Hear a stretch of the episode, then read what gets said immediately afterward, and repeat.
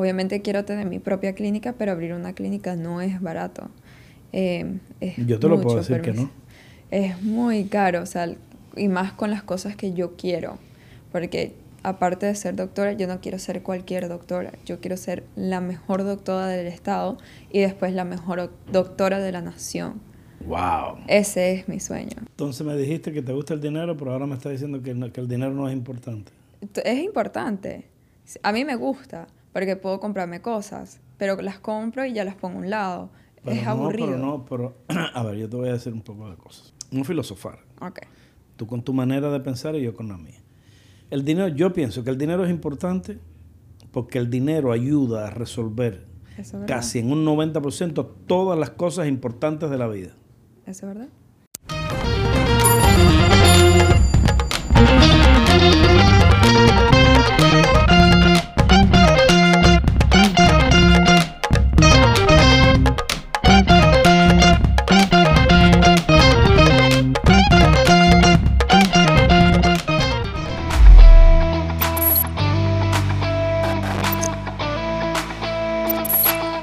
Bienvenidos a mi podcast Muy Jardón. Yo soy su anfitrión Luis y les saludo, le doy las buenas tardes, buenos días, feliz madrugada, no importa la hora que nos esté mirando. Hoy tenemos un día fabuloso, tenemos un rostro bonito e inteligente. Vicky Celis está en la casa y es una soñadora, eh, le quiero dar la bienvenida porque es una, muchacha muy joven, nació en el año 2000, tiene solamente 22 años. Eh, nació con el siglo, nació con el siglo y con lo que viene con el siglo viene pues muy arriba. Eh, gracias Vicky por estar aquí, un saludo. Gracias por tenerme. ¿Cómo estás? Bien, bien, ¿y usted? Muy bien, muy bien. Y vamos a hablar, vamos a ver cómo podemos entablar una conversación bonita acerca de tus planes, de tus sueños. Nosotros, amigos que nos están mirando, siempre buscando la oportunidad de, demostrar la cara latina, la cara de la gente que está tratando de luchar, de prosperar. Ella es hija de venezolanos, pero nació acá en los Estados Unidos, así que ella es americanita, pero me encantó porque cuando le pregunté, eh, Vicky, ¿de dónde eres? Ella me dijo, de Venezuela aunque en realidad ella es americana, pero nuestra cultura latina se impone en, cierta medida. Y, Vicky es una muchacha, está estudiando eh, ahora mismo psicología en la universidad, ¿right? Y además tiene sueños de, odontóloga. Y de tener su propio negocio y está trabajando en una marca, tiene una actividad intensa también en las redes sociales. Y, cuéntame un poco de, tu, familia, de tu infancia. Realmente todo empezó, eh, yo soy soy la hermana mayor, tengo un hermano menor. Lo más cómico como yo llegué a soñar con esta carrera que yo tengo es porque mi mamá es realtor y yo era una niña muy hiperactiva. O sea, tú no me puedes dejar quieta en un solo lugar porque me, me, veías guindada de la lámpara. O sea, no podías. Y yo era muy hiperactiva. Entonces, mi vecino, el doctor Raúl González, eh, un día le, mi mamá le pidió el favor porque ellos eran muy buenos amigos. Mira, puedes cuidar a mi hija. Y él, sí, bueno, pero estoy en el consultorio pero tráela, no importa. Y ese día yo tenía como nueve años y él agarró, me dio una máscara, me dio guantes, me dio la bata, me dio todo y yo trabajaba con él y le pasaba las cosas. Tú sabes que yo conozco a Raúl. Sí. Perfectamente, sí. Y él es un, un tipazo, un tipo de un profesional, un médico, un tipo muy dulce, muy carismático, y es así como me lo cuentas, un tipo súper, súper carismático y súper tratable. E, e, es una bella persona. Sí, es una persona muy alegre. Y él me dio esa oportunidad cuando tenía nueve años para, para ver. Y ese día, después de ese día, iba todos los sábados. Después de todos los sábados, todo el verano. Y así siguió esa rutina hasta, hasta bachillerato, me gradué de bachillerato, estoy en la universidad y los días que tenía libre trabajaba en la clínica. Y lo bueno es que he tenido las oportunidades de trabajar con varios doctores dentro de las clínicas que tienen diferentes profesiones y ver qué es exactamente a lo que me quiero. Es, elegir. ¿Te gusta esto? Entonces ahí, ahí me, me, estás queriendo decir, le estás queriendo decir a la gente que no que nos está mirando que ahí nació el bichito ese que te, que te hizo que, que estés soñando con tener tu propia práctica, etcétera, etcétera, y que en un futuro piensas definitivamente, o ya estás estudiando. Ya lo estoy estudiando. Ya estás estudiando odontología, pero estás en la Universidad de Miami estudiando psicología en FIU, ¿right? Para poder estudiar cualquier tipo de carrera en medicina tienes que estudiar cualquier carrera. Puede ser psicología, puede ser biología, física, inglés, computación, con tal de que tengas los créditos. Son unos créditos necesarios para poder matricular. Sí, correcto, como biología 1 y 2, química, química orgánica, bioquímica, todas esas cosas las necesitas, pero puedes graduarte lo que realmente quieres. Em, la razón por que yo escogí psicología porque no es nada más atender a un paciente, hacerle el tratamiento y chao o sea, eso no es lo que es realmente un doctor. Un doctor es un poquito más, eh, nosotros como doctores eh, tenemos muchos diferentes pacientes. Hay pacientes que vienen con problemas psicológicos y hay que saber cómo lidiar con ellos y ayudarlos y darles herramientas para que se le vaya el miedo del odontólogo porque tuvieron una mala experiencia o lidiar con un paciente que simplemente es muy nervioso. Tú no puedes atender a un paciente sin saber cómo manejarlo.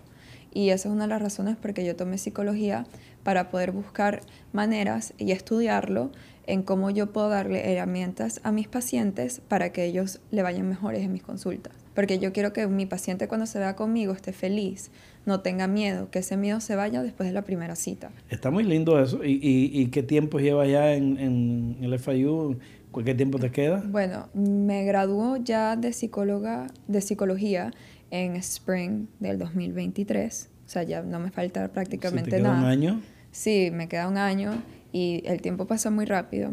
Eso que vas a terminar ahí es el college, Sí, el, la, bueno, university. Ahorita en este momento, este semestre no estoy tomando clases porque estoy estudiando para el DAT, que es el Dental Admissions Test, como el MCAT para Medical School. Yeah, of course, y yo digo, wow, este es el examen que dice la gente como que, ok, si lo vas a hacer de verdad, tienes que prepararte porque tienes que estar más de ocho horas sentado estudiando. Y es mucha información. Y yo creo que esto es algo que le demuestra a la gente que los va filtrando, porque el examen no es fácil. Y es, no tienes tiempo para completar. O sea, te dan 90 eh, preguntas y te dan 60 minutos. O sea, te dan cosas de ángulos, de cuadrados, de que si abro un hueco en este papel después de doblarlo tantas veces, cuántos huecos tiene y dónde están. Entonces esto es como vas, todo lo que has aprendido se une. Normalmente estás acostumbrado de ser, ¿sabes? Un examen a la vez. Ahora estos todos los exámenes que has tenido en uno. Sí. Óyeme, pues eh, súper interesante. Y amigo, usted que nos está mirando, emigrante, gente latina, siempre les digo que la manera más expedita de salir de pobre, no me canso de decirlo, es estudiando. Si usted se cultiva, si usted se educa, pues lo más probable es que usted esté condenado a ser una persona independiente, a ser una persona autosuficiente y a ser una persona exitosa. Eso es verdad. Y, y cuéntame, ¿y en las redes cómo te va? En las redes me va súper bien. Eh, yo poco a poco voy creando contenido para porque no quiero que la gente me da como, ay, ella es una doctora seria. Yo sí soy una persona seria, pero tampoco quiero que me vean como que, sabes, esos doctores que te tratan y que son serios y te hablan. Yo soy alguien con carisma, me encanta conocer a la gente, ser muy amigable, soy súper friendly, aunque la gente dice que tu cara es como seria, pero yo soy la persona súper friendly. Y, tienes eh, ya casi 30 mil seguidores o algo así, ¿no? Casi 30 mil, sí. Sí, casi 30 mil seguidores. ¿Eres casada? No. ¿No? ¿Tienes pareja? Sí, tengo una pareja. Sí, eh, déjame hacer eso un poquito, sí, yo mirando, sí, yo soy medio divino, no sé si tú sabes. Ok, vamos a ver, sorprende. yo soy medio divino, te va a sorprender. ¿Y te va bien con la pareja, sí? Sí, sí, ¿Te gusta el comercio? ¿Te gusta el comercio, el e-commerce? A él le gusta el e-commerce. Nuestros mundos son muy diferentes. Sí, pero eso es lo bonito. Eso es muy lindo, eso es muy lindo cuando eh, yo tuve la oportunidad de tener aquí a Adrián, tuvo la, fue un podcast muy bonito y, le enseñó a la gente que nos sigue a nosotros muchas cosas. Le mando un saludo a Adrián. Y, y entonces, bueno, y, y, se van a casar. Bueno, cuando me den un anillo. Pero sí, eso Y entonces vendría ahora aquello de la cancioncita de ¿Y el anillo para cuándo? ¿Y el anillo para cuándo? Sí, bueno, yo, yo, yo creo que es muy buen partido, muy buen partido y las cosas son así. Hay que mirarlo de esa manera hay que poner bien donde uno va a poner los, eh, eh, los, huevillos, los, huevitos para los hijos de uno. Y me dijiste que en las redes quieres empezar a mostrar esta cosa de la odontología y mirar el, asunto del doctorado desde, el perfil psicológico de la persona y, y cómo ayudar. Déjame decirte que en la profesión que nosotros hacemos, nosotros lo que hacemos es cirugía plástica y, también eh, ojalá que nosotros pudiéramos tener personas que desde el punto de vista psicológico miraran a, la gente que nos viene a ver. Y es, fácil, cuando dominas esa, esa materia, es fácil hacer empatía, empatía con la gente. Por ejemplo, yo... ¿Cuánto te está costando la escuela a ti? Mucho dinero. ¿Te gusta el dinero? Sí, a quien no. Pero, como te explico... Cómo, ¿Cómo te gusta el dinero? ¿Cómo es ese gusto? ¿Cómo tú, cómo tú, dirías, ¿Cómo tú me dirías? Bueno, a mí me gusta el dinero por esto, por esto y por esto. Yo eh, realmente cuando era, o sea, cuando era chiquita yo convulsionaba, yo sufrí de epilepsia. Y si mis padres no hubiesen tenido dinero, no me hubiesen podido comprar las medicinas. Entonces, el dinero ayuda, es una ayuda, pero no es algo que me llena. Puedo tener todo el dinero del mundo, pero eso no significa que yo voy a ser la persona más feliz del mundo. Porque a veces la gente que tiene dinero, que hay gente que conozco, no es feliz. Lo pueden tener todo, se pueden comprar algo material, carros lujosos, pero eso no te llena. Te llena momentáneamente, pero no para siempre. El dinero ayuda si tienes problemas médicos, si tienes deudas, si tienes eh, cosas que te quieres comprar, pero ya cuando las compras ya, ya las pones a un lado porque ya no las usas. Entonces me dijiste que te gusta el dinero, pero ahora me estás diciendo que, que el dinero no es importante. Es importante. A mí me gusta porque puedo comprarme cosas, pero las compro y ya las pongo a un lado. es aburrido. Pero no, pero a ver, yo te voy a decir un poco de cosas. Un filosofar. Ok. Tú con tu manera de pensar y yo con la mía. El dinero, yo pienso que el dinero es importante porque el dinero ayuda a resolver casi en un 90% todas las cosas importantes de la vida. ¿Eso es verdad? ¿Verdad? Vamos a suponer, se gradúa la doctora Celis, tiene una persona que tiene éxito. Llegó la vejez de mamá. Mamá va para un home o mamá va a tener una, una, enfermera asistente en la casa que la va a cuidar y va a estar al tanto de ella y tú te vas a poder dedicar a tu carrera por lo menos esas ocho horas que le dedica uno y regresar a la casa y ver a mamá feliz, que está limpia, está perfumada, está tranquila. ¿Qué proporciona eso? Eso proporciona el dinero, eso trae felicidad. Claro. ¿Cierto? Cierto. Poder pagar la carrera de tus hijos y sobre todo no depender para que tus hijos puedan estudiar del gobierno, porque tú estás cediendo a otras personas de menos recursos que el gobierno los pueda ayudar a ellos. Claro. Mientras menos personas el gobierno tuviera que ayudar, el país fuera más rico. Eso es cierto. Eso es verdad. Por eso te pregunté que qué pasaba con el dinero y, qué, cuál era tu respuesta, qué querías decirme de eso. Y, yo te diría que, lo tomaras así. El, el dinero es súper importante porque el dinero es la traducción de todo. El dinero te permite ser una persona dulce, te permite eh, eh, eh, olvidarte del estrés, el dinero te permite todo. Si tú sigues teniendo problemas, si tú tienes, por, ejemplo, van a una terapia de pareja, porque tu pareja, hay manera con plata de resolver eso. Claro. Oye, te pregunto, y cuéntame de esa, de la marca, una marca que quieres hacer, ¿qué, qué, cosa es eso? Bueno, estoy trabajando en una marca de traje de baños. Se llama Kairos. ¿Y tú vas a ser la modelo? Ah, ya puede ser. Eh, se llama Kairos y Kairos significa el momento perfecto y oportuno. ¿En qué idioma es eso? ¿Eso es latín? Griego. Griego a mí siempre me ha gustado, o sea, yo siento que la mujer es un ser súper sexy, súper elegante y... ¿Los hombres no? Es que no pueden usar esos trajes de baño.